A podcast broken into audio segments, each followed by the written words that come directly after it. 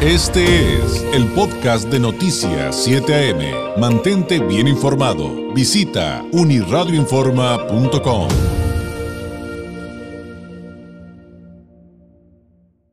Vamos con asuntos esenciales como lo es nuestra salud y en esta ocasión con un tema que es no solamente interesante sino delicado en el sentido de que vamos a hablar de una enfermedad cuya situación es que generalmente se presenta de manera sintomática, pero las consecuencias, pues como usted va a escuchar a continuación de voz de una experta, pues eh, pueden ser eh, muy delicadas.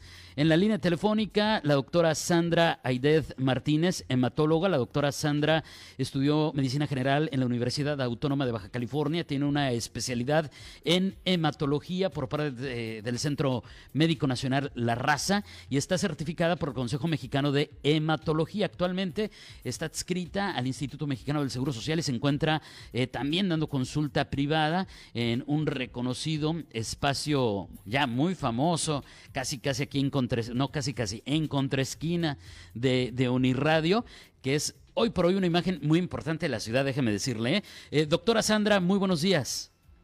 Hola, muy buenos días, David. ¿Cómo estás? Muy bien, muchas gracias por tomarnos la llamada. Hoy vamos a hablar de la leucemia linfocítica crónica.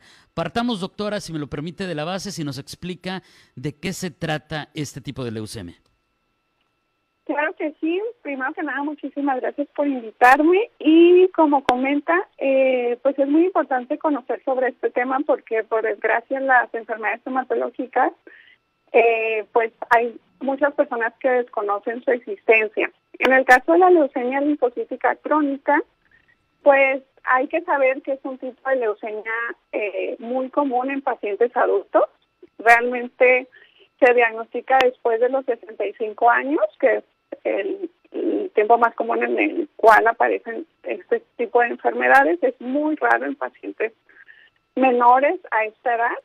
Y eh, este tipo de leucemia deriva de los glóbulos blancos.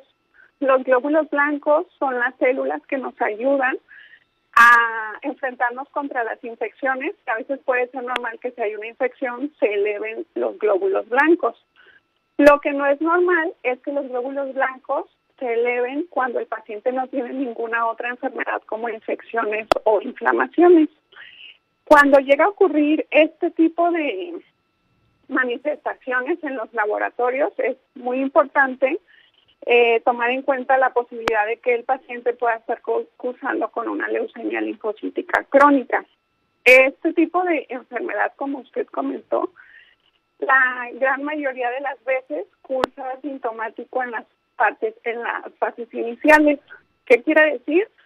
Que generalmente se va a diagnosticar como un hallazgo de laboratorio. Lo más común es que el paciente acude a una consulta por otra causa, una valoración para cirugía, este... O su revisión anual, tal vez. Sí, su, su revisión anual.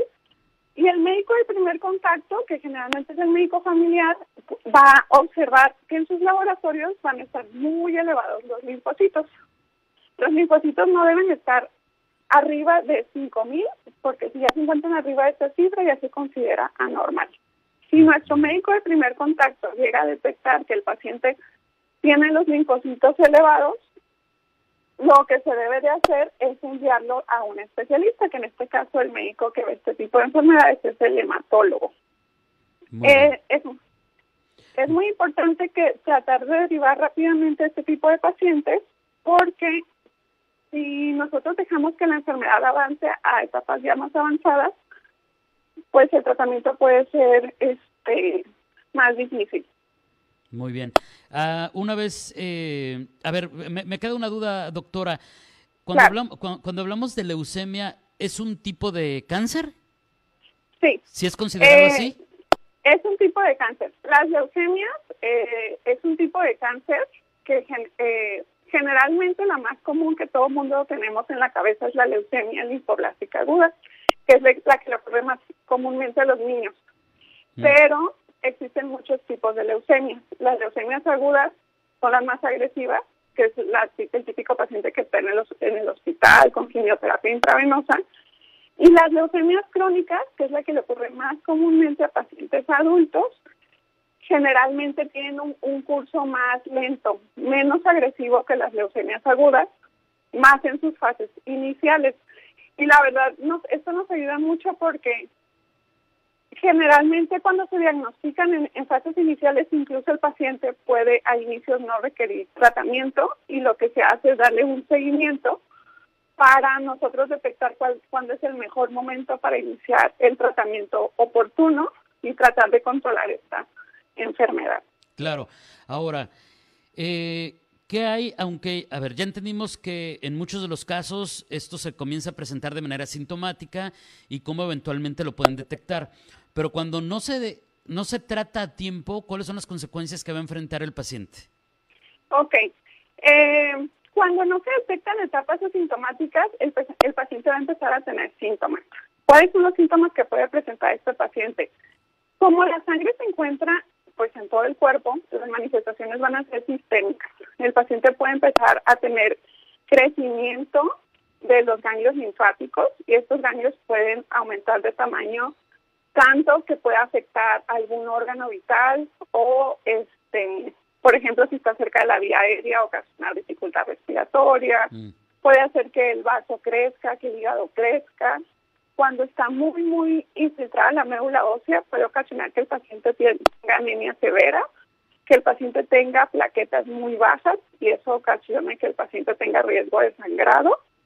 El paciente puede tener pérdida de peso muy importante, o sea, son pacientes que en menos de un mes pueden perder 10 kilos, pueden tener fiebres nocturnas, sudoraciones en las noches y entre más avanzada esté la enfermedad, obviamente eh, el, tratamiento va a ser un poquito, va a ser más difícil controlar este tipo de pacientes porque la enfermedad está mucho más diseminada. Claro. Muy bien, entonces, pues por lo pronto, eh, entender que a toda edad, y más en esta que nos comenta doctora, hay que revisarnos eh, frecuentemente con nuestro médico. En caso de que se dé una situación como esta, el especialista adecuado es un, una hematóloga, un hematólogo. Eh, le pediré un mensaje final en función de este tema que hoy nos ocupó. ¿qué, nos diría a manera de reflexión de cierre?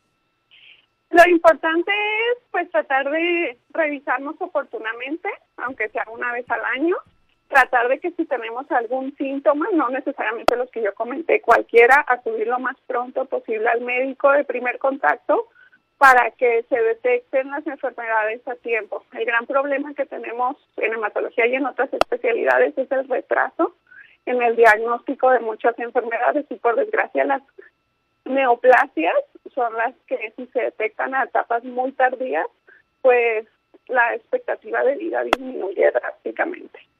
Muchísimas gracias, doctora. Un abrazo a la distancia y muy buenos días. Muchísimas gracias. Saludos. Saludos, es la doctora Sandra Aidez Martínez, hematóloga, hablándonos de la leucemia linfocítica crónica.